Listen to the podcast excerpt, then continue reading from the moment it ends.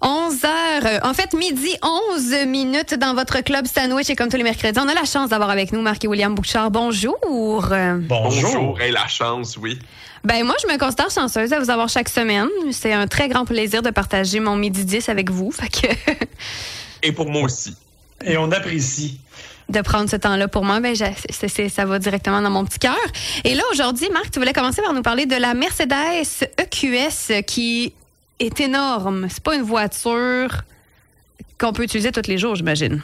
Wow, oui, tu peux l'utiliser Ok. tous les jours, mais c'est littéralement. En fait, c'est basé sur la classe S, qui est la plus grande des berlines de Mercedes. Comme je sais que tu es un peu snob puis que tu aimes les voitures de riches, Oui, oui. je me suis dit pourquoi pas, tiens, parler de ça avec Audrey. C'est la voiture que j'ai conduite la semaine dernière. Et honnêtement, je sais pas trop si c'est un auto ou une soucoupe volante. Euh, D'abord, il faut savoir que c'est gigantesque. Ça fait un peu plus de 5,2 mètres de long Quand même. ce qui est assez imposant. Elle a de l'extérieur un drôle de design. OK, quand on la regarde, elle a l'air d'un demi-œuf presque. Euh, C'est vrai qu'elle a l'air longue. Tu sais, on dirait qu'elle Elle finit est- plus, là. Elle finit plus, puis elle est comme arrondie tout le long. Ouais, c'est vrai. ça fait comme bizarre. Et parce que c'est un véhicule électrique, elle n'a pas de grille en avant. Elle a une calandre qui est pleine, comme tous les véhicules électriques d'ailleurs, parce que ça limite la friction, puis ça n'a pas besoin de refroidir le moteur.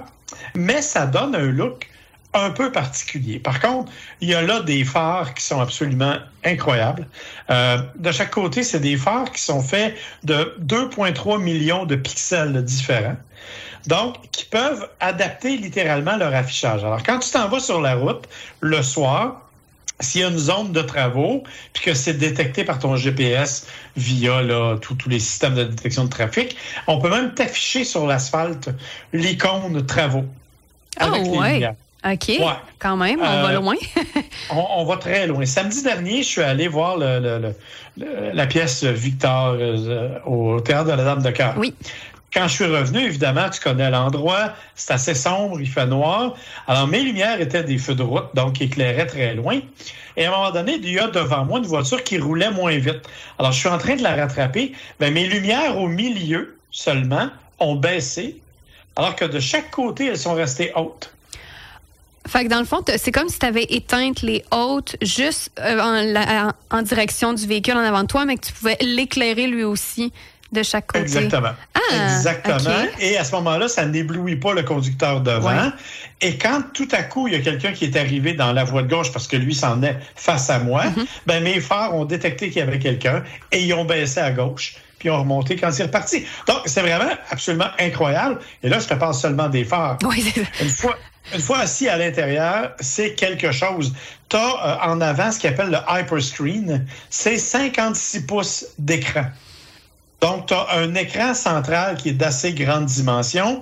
Tu as un écran devant le conducteur qui te sert de tableau de bord que tu peux personnaliser, aller mettre différents éléments, dont la carte. Et tu as un écran devant le passager qui peut, être, qui peut contrôler le GPS, l'audio, le téléphone. Bref, il peut, il a son propre écran dans son coin lui aussi. Ce qui fait que ultimement, tu pourrais avoir le GPS devant le passager, dans l'écran central, devant les yeux du conducteur, et en plus, tu as un affichage tête haute dans le pare-brise, donc tu le vois une quatrième fois. Fait que si tu te c'est parce que tu as vraiment voulu te perdre, là. C'est un peu ça. Tu regardais pas la route ou euh, tu regardais ton Non. téléphone finalement. Mais il y a tellement d'affaires. Ce système-là s'appelle le MBUX. là. Tout le système qu'il y a au niveau de, de, de l'infodivertissement, c'est complètement fou. Là. Euh, tu peux tout gérer, l'éclairage intérieur. tu as même un filtre à particules dans la voiture. Ça te dit il y a combien de parties par million de différentes composantes. Tu as même des petites bouteilles de parfum que tu peux insérer dans le coffre à gants, puis ça va dégager certaines odeurs.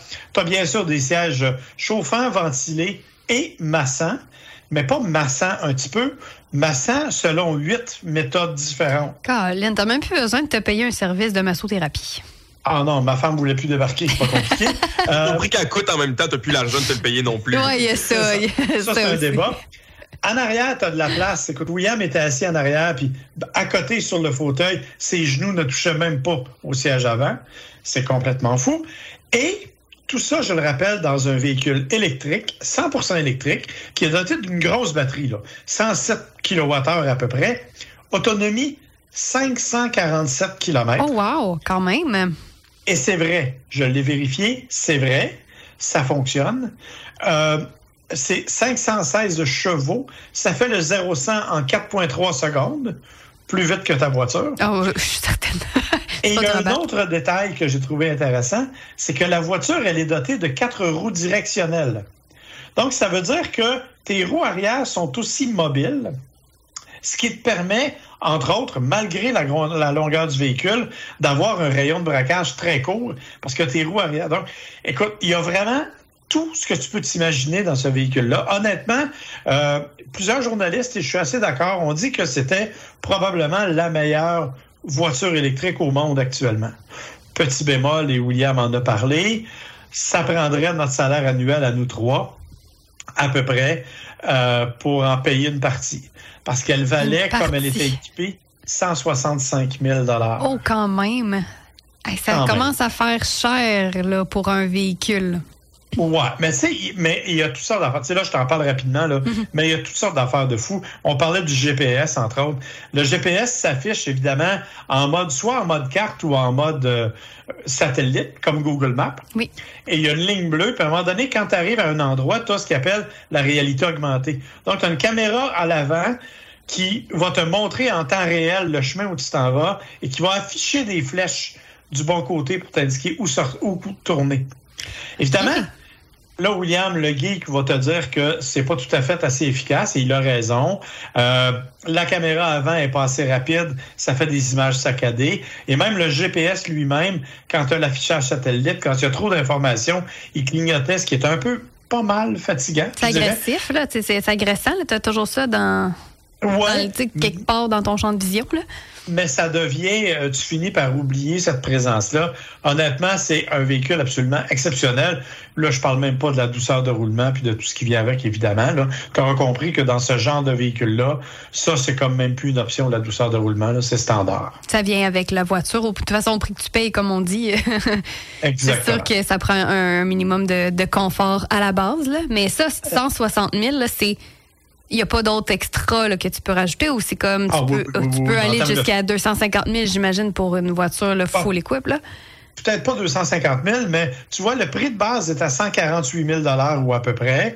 La mienne valait 160 3000 à peu près avec les options.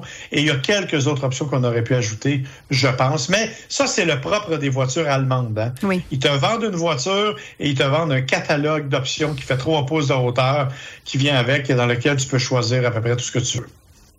Ben, on va y repenser pour euh, cette voiture-là. Par contre, on aimerait tout l'essayer. Ça, c'est sûr et certain. Là, euh. Je t'avoue que j'ai pleuré en la ramenant. Mais c'est surtout l'autonomie euh, de, de, de, kilométrage qu'on peut faire, 500-ish kilomètres. Tu peux prévoir là, une sortie en dehors dans un secteur beaucoup plus grand là, sans te, te soucier ou avoir peur de ne pas revenir à la maison en fin de ta journée. Effectivement, euh, c'est tout à fait exact. Là. Euh, tu peux prévoir ce que tu veux. Tu dois cependant prévoir que parce que tu as une grosse batterie, si tu te charges à la maison, c'est 11 h 30 de recharge. C'est sûr. C'est quand même assez long. Bah, tu fais une grosse matinée, là, tu le plugues le soir, puis tu te lèves à 11 h le lendemain. C'est quand même pas pire. oh non, tu remarques que moi, je me couche de bonne heure, fait qu'elle est pleine pareil le lendemain matin. Surtout que c'est rare qu'on la vide vraiment jusqu'à 0% C'est sûr, avant de la recharger au complet. Mais merci beaucoup, Marc. Et toi, William, de ton côté, tu nous parles d'une voiture hackée. On ne sait pas si c'est bon ou pas bon, ça, cette histoire-là. Ben, écoute, ça va être à nous d'en discuter, j'imagine, parce que moi, je vous parle de l'histoire de Green Luigi One. Il y a quasiment un nom de Mario Bros. ben, D'après moi, c'est directement inspiré de ça, soyons très honnêtes. C'est euh, sur le site programmingwithstyle.com. C'est la série How I Hacked My Car, qui est une série de trois posts, euh, posts sur, le, sur le blog, trois publications sur le blog, qui sont en fait plutôt techniques. Donc, euh, si jamais vous voulez aller lire ça, préparez-vous. Il y a du code, il y a beaucoup d'explications techniques, mais en gros, ce que Green Luigi One a fait, c'est qu'il a acheté une Hyundai Ioniq SEL en 2021. Et il a été plutôt impressionné par le système d'infodivertissement. il a été impressionné parce que, bon, les animations et tout ça semblaient montrer que l'ordinateur qu'il avait à l'intérieur était relativement puissant. Donc, il s'est donné comme challenge de rentrer à l'intérieur de l'ordinateur de son Ioniq. Et c'est exactement ce qu'il a fait. Il a commencé en allant regarder dans ce qui s'appelle le engineering mode. Il y a quand même beaucoup de véhicules qui ont ça. C'est un endroit où on peut avoir plusieurs informations sur le véhicule, entre autres ce qui roule à l'intérieur à l'intérieur du, euh, de l'ordinateur de bord. Éventuellement, il a trouvé euh, un genre, une genre d'archive. Je suis sûr que vous avez déjà eu ça sur votre ordinateur, une archive, par exemple zip, qui était protégée par un mot de passe. Finalement, il a réussi à craquer l'archive protégée par un mot de passe avec des informations librement distribuées par Hyundai. Tout ça pour dire, après beaucoup de travail, il a réussi à s'infiltrer par une ce qu'il appelle over the air update, une mise à jour euh, sur les ondes, donc faite par Hyundai à distance. Il a réussi à s'infiltrer à travers une de ces mises à jour-là pour créer une porte d'entrée pour lui-même dans l'ordinateur, ce qui lui a permis d'avoir un accès administrateur à l'ordinateur de sa Hyundai. Puis ensuite, il a réussi à injecter dans son ordinateur de bord une application qu'il a faite lui-même, qui s'affiche sur l'écran, qu'on peut contrôler sur l'écran de la Hyundai et qui peut, par exemple, débarrer les portes et les rebarrer euh, et qui peut aussi donner l'information sur la batterie, l'information sur l'état de la voiture, tout ce qui est disponible dans l'ordinateur de bord. Pour le moment, il n'a pas terminé son, son exploration de tout ça, mais on peut se douter qu'on peut avoir accès à beaucoup plus. Là. Donc, vous, qu'est-ce que vous en pensez? Je trouve ça inquiétant.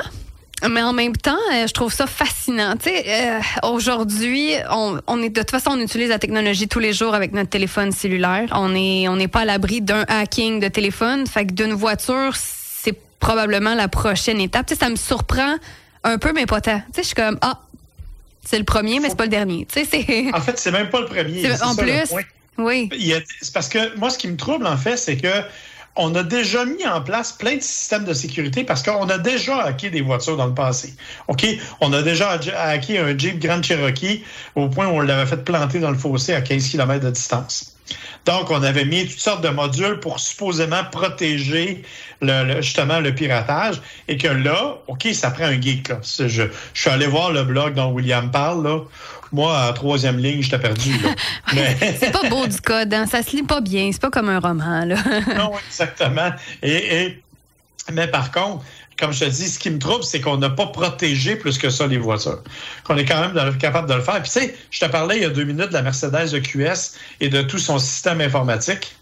Ça, ça, serait, ça ferait des beaux dommages, ça. Euh... Ça commence à être compliqué. J'avoue que ça m'a un petit peu stressé quand William m'en a parlé cette semaine. Puis pire encore, là, le gars, il a été vraiment intense. Il a réussi à craquer en faisant une attaque, justement, avec euh, des, comme je disais, des, des, des, fichiers qui étaient distribués par Hyundai à un autre endroit. Mais la réalité, c'est que Hyundai utilisait une clé d'encryption publique donc, cette clé d'encryption-là était disponible en public et le gars, il se pensait tout bon. Il a dit, ah, j'ai trouvé la clé utilisée par Hyundai. Il l'a mis sur Google puis il a fait, ah, mais en fait, euh, c'est pas si impressionnant que ça. C'est juste une clé publique utilisée pour, tester des systèmes. Donc, le gars, lui, il l'a fait, disons, à, la dure, mais Hyundai, la réalité, c'est qu'on aurait pu faire ça beaucoup plus facilement si on avait su ce que Hyundai avait utilisé comme clé. Donc, si on avait utilisé des clés euh, communes, ce qui est une attaque souvent faite par les hackers, par exemple, utiliser des mots de passe communs, mm-hmm. on aurait pu y avoir accès beaucoup plus facilement que ce gars-là qui s'est cassé la tête. Mais là, est-ce que c'est, mettons, toi, tu achètes un véhicule en sachant que la compagnie peut permettre à d'autres utilisateurs d'hacker le système? C'est inquiétant de savoir aussi que la compagnie met ça public. pour moi, j'achète, ça me tente moins d'acheter un véhicule en sachant que Hey, je peux googler ça puis le trouver. C'est quand même, je pense que c'est plus ça qui m'inquiète au final que le fait qu'il l'ait fait lui-même. C'est à la portée de tous. Mettons, moi, je me, fais, je me mets à faire du code demain je pourrais le faire. C'est comme. Moi, je trouve que c'est bien personnellement d'un certain côté, dans le sens où je pense qu'on devrait être libre de pouvoir modifier si on a envie les choses qu'on achète au point de vue d'électronique, au point de vue de, de ben voilà, de, de, de, tout en fait. Là, je pense que dans les dans, les, dans des niveaux de sécurité, bien sûr, qui devraient être encadrés par le code de la route, qui n'est pas le cas en ce moment, mais qui l'est par exemple pour les modifications mécaniques, pour les modifications structurelles.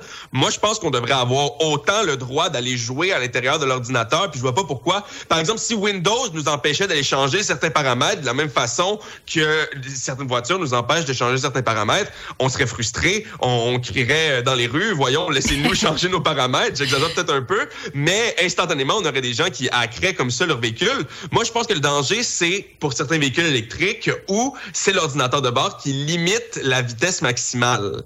Ouais. C'est vrai. Là, je pense que ça, c'est le danger parce qu'avec un véhicule électrique, un moteur électrique, techniquement, il n'y a pas. Ben, bien sûr, il y a une limite euh, physique, là, mm. mais euh, avec un moteur électrique, on peut donner un roulement beaucoup plus grand que la vitesse maximale à cause de la façon que c'est fait. Donc, c'est ça le danger, j'imagine. Mais pour des choses comme, je crois qu'on en avait parlé ensemble, BMW, qui veut charger pour utiliser, qui veut charger un abonnement mensuel pour utiliser tes, euh, tes sièges chauffants. Mm moi, je pense que ça, moralement, c'est correct de hacker ça dans sa propre voiture. Oui, j'annulerais l'abonnement. comme... Non, ben, c'est ça. Il y, a deux façons de voir ça. Hein. Chez les hackers, on appelle ça white hat, c'est-à-dire qu'ils font ça pour le bien, pour, le, pour une ouverture. Et il y a le, black hat qui font ça pour le chaos que ça peut euh, euh, engendrer leur propre bien. Ici, je pense qu'il y a les deux façons de le voir. Là. Ouais, tout à fait. Moi, comme je te dis, je suis d'accord avec William, cependant, faut pas que ça touche la mécanique. Le reste, ça me dérange pas. Là si t'aimes bien avoir un écran bleu au lieu d'un écran mauve, ça me dérange pas du tout. Mais il faut juste pas qu'on faut qu'on s'assure de préserver la mécanique parce qu'on s'entend que faut pas laisser tout le monde jouer dans la mécanique tout simplement. Non, je suis tout à fait d'accord. Il y a des gens qui sont spécialisés pour faire ça. On va leur laisser ça entre les mains. Alors euh, voilà, merci beaucoup, messieurs, pour cette belle discussion euh, ce midi. Si on a des questions pour vous, on peut vous écrire sur votre page Facebook le site marcbouchard.ca pour écouter notre superbe podcast. Oui. Bien sûr, où on s'obstine parfois et où William nous fait peur. Mais la plupart du temps, on répond aux questions assez rapidement.